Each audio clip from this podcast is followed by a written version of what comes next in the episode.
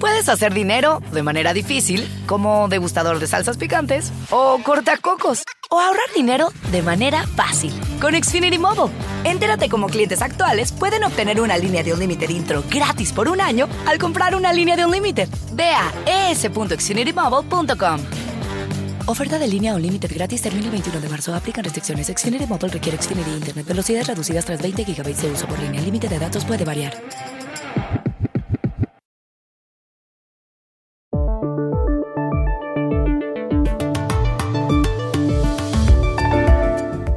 ¿A usted con quién le gustaría tomarse una cerveza en la barra de un bar y por qué? ¿Para hablar de qué? ¿Para preguntarle qué cosas? El personaje puede estar vivo o haber muerto o ser de ficción. Aquí en el post decidimos hace poco preguntarles eso a los conocidos escritores Gabriela Cabezón Cámara, argentina, Juan Villoro, mexicano, y Santiago Gamboa, colombiano. También a los periodistas Jan Martínez Arens, que es español y dirige desde México la edición latinoamericana del diario El País de Madrid, y Silvia Pisani, que ha sido corresponsal internacional de La Nación de Buenos Aires. Ah, pero ojo, porque al final el escritor argentino Martín Caparrós nos dio una sorpresa. Hola, bienvenidos a El Washington Post. Soy Juan Carlos Iragorri, desde Lisboa. Soy Dori Toribio, desde Washington, D.C. Soy Jorge Espinosa, desde Bogotá. Es viernes 7 de enero y esto es algo que usted debería saber hoy.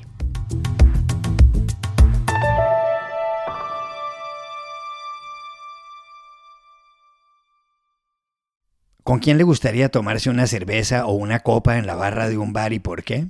Se lo preguntamos inicialmente en Cali al escritor colombiano Santiago Gamboa. Eh, pues gracias Juan Carlos. A mí me gustaría tomarme una cerveza en una barra con dos personajes. Uno, uno de ellos muy lejano, el poeta Arthur Rimbaud, a quien me gustaría sobre todo preguntarle si él alguna vez fue consciente de todos los cambios en la poesía y prácticamente en la historia de la literatura que provocó con lo poquito que escribió.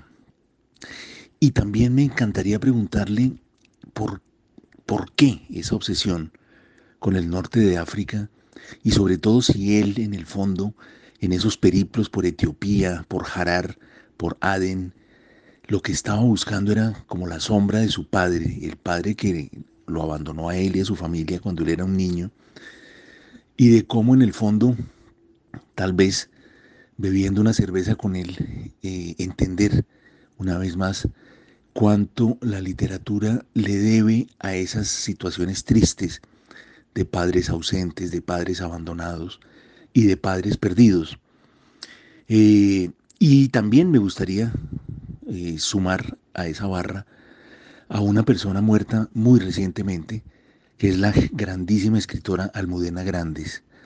Yo tuve la inmensa suerte de haber sido su amigo durante bastante tiempo y me encantaría seguir hablando con ella de tantas cosas, de su pasión por la historia de la España de la posterior a la guerra civil, por contar las historias de los derrotados, de los perdedores, por su bonita actitud ante los amigos, por su maravillosa cocina y sobre todo para llorar con ella juntos las derrotas del Atlético de Madrid, que es el equipo de nuestro corazón. Eh, con esas personas yo sería muy feliz.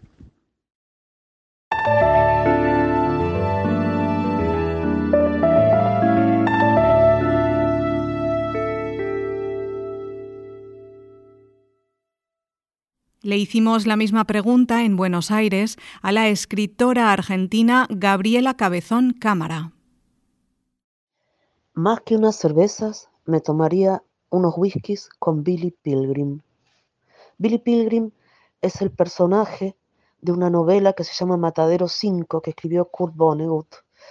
La novela trata, de alguna manera, sobre el bombardeo de Dresde, que fue una atrocidad innecesaria cometida por los aliados al final de la Segunda Guerra Mundial. Eh, mataron 130.000 personas en 24 horas, cuando ya Alemania estaba derrotada. Em, es como un, trauma también en la memoria estadounidense, algo que prefieren no recordar. Em, Billy Pilgrim es un soldado estadounidense capturado por los alemanes y destinado a trabajar en Dresde. Él está ahí cuando bombardean la ciudad. Él es uno de los únicos sobrevivientes. Ve todo ese horror años después, cuando ya es un señor burgués, un óptico, casado, con hijos, es secuestrado por abducido más bien por unos extraterrestres que lo llevan a un zoológico en su propio planeta, Trafalmadore, y ahí lo emparejan con una diva de Hollywood y los hacen vivir en una burbuja a través de la cual los observan, un poco a la manera de los zoológicos eh, de animales, ¿no? Y él ahí comprende la naturaleza del tiempo en el universo. Esa naturaleza es tal que todo sucede constantemente, nada deja de suceder nunca. Entonces Billy está ahí en ese planeta, a la vez está en su casa de señor burgués casado y con hijos, a la vez se muere y revive, porque la muerte no existe, a la vez está en el bombardeo de Dresde. El libro es muy maravilloso porque cuenta algo tremendo a través del género fantástico, lo cuenta de una manera ágil y alegre, no diría alegre, pero ágil, una manera en que el dolor no está inscripto casi en ninguna línea en particular, es una manera leve y sin embargo está en todo el libro. Yo a Billy le preguntaría, ¿cómo es el tiempo? ¿Cómo es? ¿Cómo es? ¿Cómo es morir, volver a vivir? ¿Cómo es sobrevivir al bombardeo de Dresde? ¿Cómo es vivir en un planeta extraterrestre y estar en pareja con una diva de Hollywood? Iría brindando por su larga y eterna vida con él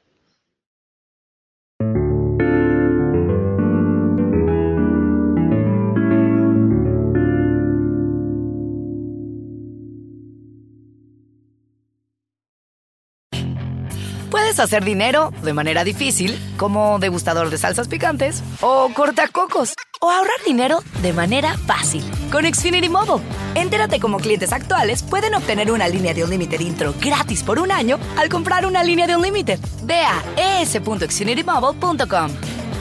Oferta de línea o límite gratis termina el 21 de marzo. Aplican restricciones. Xfinity Mobile requiere Xfinity Internet. Velocidades reducidas tras 20 GB de uso por línea. El límite de datos puede variar. También le preguntamos con quién quisiera tomarse una cerveza en la barra de un bar a Jean Martínez Arens, el director de la edición latinoamericana del diario El País de Madrid. A mí me gustaría tomarme una cerveza en la barra de un bar con un muerto, pero uno muy especial, con Gabriel García Márquez. No podría ser una barra cualquiera, debería ser una junto al mar Caribe a eso de las 7 de la tarde y con tiempo para mucho ron y una conversación muy larga. Imagino que él sabría algún sitio de Cartagena de Indias. ¿Por qué con Gabo? Hay muchas razones, pero quizá la más poderosa sería escucharle hablar de cómo viven los muertos, de cuáles son sus sueños y qué colores tienen. No creo que nadie en el mundo fuera capaz de explicar mejor que él qué hay en el más allá. Pero hay otra razón. Conocí a Gabo hace muchos años, a principios de los 90. Él frisaba ya los 70 años, de tiempo que había ganado el Nobel y era una figura consagrada. Yo, en cambio, no era más que un joven, muy joven, periodista que escribía de sucesos, nota roja, le dicen en Latinoamérica, en la sección de local del país, y para quien García Márquez era la cúspide de la literatura universal. Fue un curso que dio a unos pocos reporteros. Nos dedicó tiempo, le gustaba estar con periodistas jóvenes y que le comentaran sus preocupaciones. Él oía y aconsejaba. Escucharle hablar era un prodigio. Solo entonces se daba uno cuenta de que la narración hablada era el nutriente de su literatura. Era capaz de captar la atención del oyente y conducirle durante horas por donde él quería. Podían ser ensoñaciones, anécdotas de poder, análisis políticos, escenas históricas, simples cuentos de vieja o todo a la vez. A esta oralidad, que nunca dejaba de manar, sumaba, a la hora de escribir, una técnica depuradísima y una ambición sin límites. Hay que intentar superar a Cervantes a cada línea. Llegué a oírle decir. Fruto de aquel curso quedó una cierta amistad y para mi sorpresa, para mi enorme sorpresa, un interés de Gabo por mi trabajo. Cuando él regresaba a Madrid, me llamaba, con ayuda de su esposa, a la redacción y me preguntaba por mi vida, por la actualidad y por lo que estaba escribiendo. Yo le contestaba, eh, emocionado, a través de la línea, ahí en medio de la redacción y sin que nadie lo supiera. Eh, jamás lo conté. Con el tiempo aquello se diluyó, pero yo siempre tuve la intención de verle otra vez. En 2014 me destinaron a México como corresponsal. Él, muy deteriorado, vivía justo en Ciudad de México. Y yo conocía a quienes le trataban y tenía intención de, de verle. Pero murió una semana antes de que llegase. Tomarme una cerveza con él sería una venganza contra su muerte y lo que nos arrebató. También, y eso estoy seguro, una buena forma de divertirnos.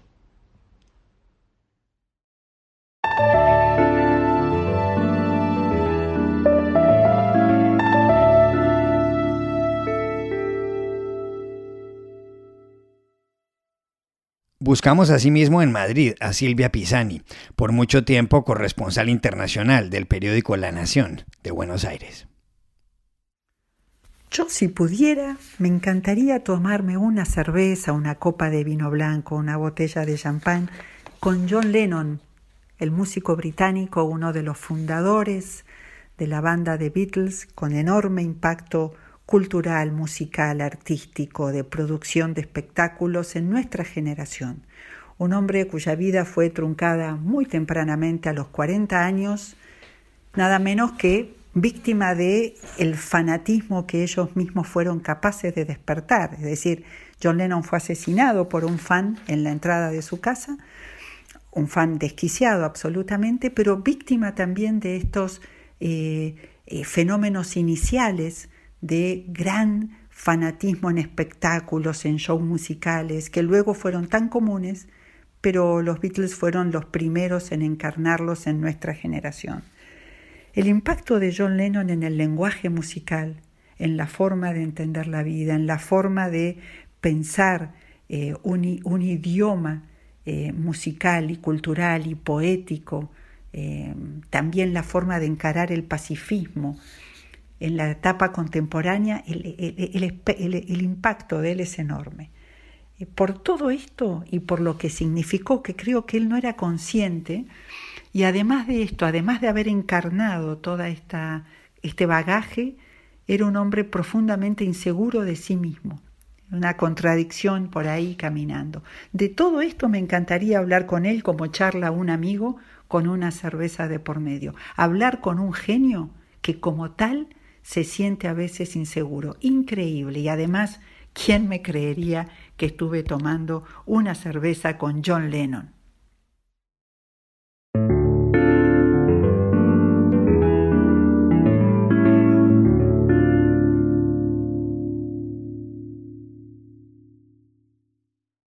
A Juan Villoro, célebre escritor mexicano, lo llamamos igualmente para saber con quién le gustaría tomarse una cerveza en la barra de un bar. Cuando a mi amigo Martín Caparrós, que es un excelente cronista, le preguntaron eh, con quién quisiera eh, pasar un rato en un bar tomando unas cervezas, eh, dijo algo que me pareció sorprendente. Él quisiera estar con Hitler, con Mussolini, con Stalin, con los grandes villanos de la historia, para tener por una vez la oportunidad de encontrarlos un poco achispados y que le revelaran qué es eso de hacer el mal. Me pareció una respuesta interesante y original, pero al mismo tiempo me deprimió un poco, porque como amigo de Martín yo me le he pasado invitándolo a lugares tratando de que esté satisfecho y ahora resulta que lo que él quiere es platicar con tiranos. Pero esto me da a pensar en cuál sería mi compañía perfecta y creo que sería conversar con el propio Martín Caparrós después de que él hubiera visto a estos monstruos del mal. Creo que no hay nada tan agradable como una persona que sabe dar bien las malas noticias. Esa es la función del periodista.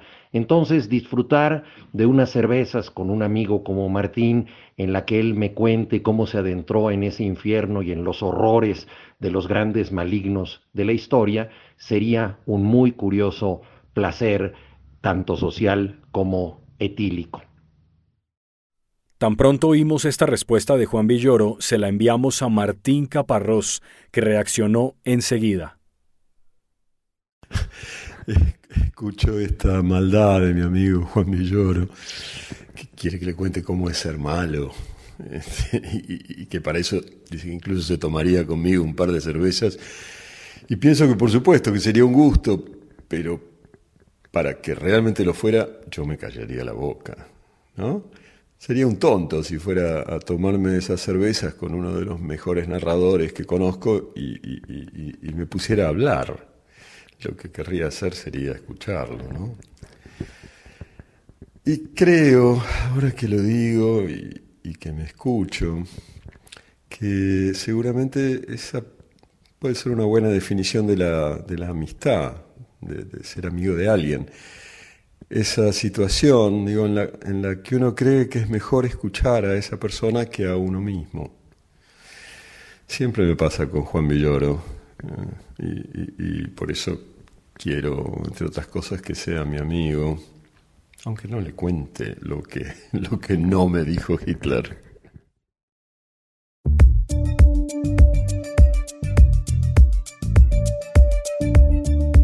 Aquí termina el episodio de hoy de El Washington Post, El Guapo. En la producción estuvieron Cecilia Favela y John F. Burnett. Por favor, cuídense mucho. Y pueden suscribirse a nuestro podcast en nuestro sitio web, elwashingtonpost.com, seguirnos en nuestra cuenta de Twitter, arroba el post, y también nos encontrarán en Facebook, buscando el Post Podcast. Chao, hasta la próxima.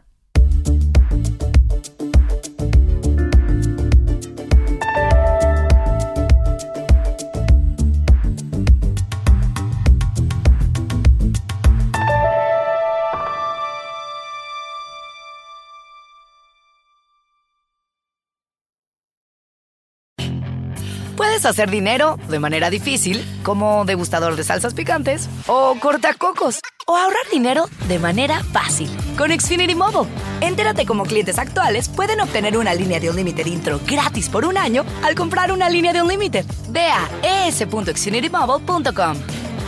Oferta de línea o límite gratis termina el 21 de marzo. Aplican restricciones. Xfinity Mobile requiere Xfinity Internet. Velocidades reducidas tras 20 GB de uso por línea. El límite de datos puede variar.